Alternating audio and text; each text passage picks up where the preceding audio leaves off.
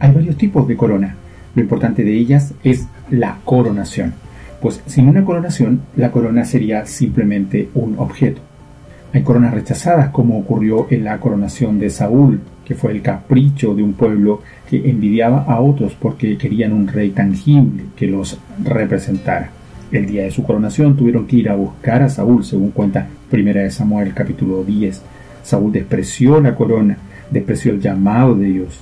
Pregunta, ¿cuántas veces el Señor nos hace un llamado y nosotros lo rechazamos? Estamos rechazando nuestra coronación, nuestras bendiciones. También están las coronas aceptadas, como cuando la reina Elizabeth II de Inglaterra se enteró de la muerte de su padre, el rey Jorge VI. Ella se encontraba en África. Inmediatamente después de recibir la noticia se preparó para ocupar el cargo.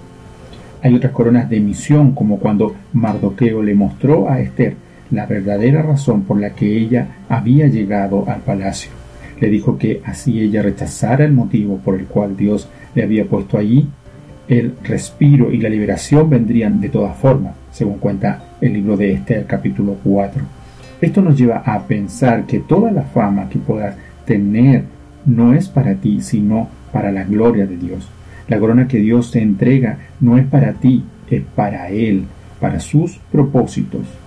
¿Qué importancia tiene el cetro de un hombre cuando lo más importante es la mano de Dios quien te creó y te ha coronado para Él? Pero también está la corona de sufrimiento, según cuenta Isaías capítulo 53. El sufrimiento puede darse porque lo provocamos o porque Dios está ahí fortaleciéndonos. ¿Sabes? Jesús promete estar con nosotros, por tanto, no temas llevar su corona. Bendiciones.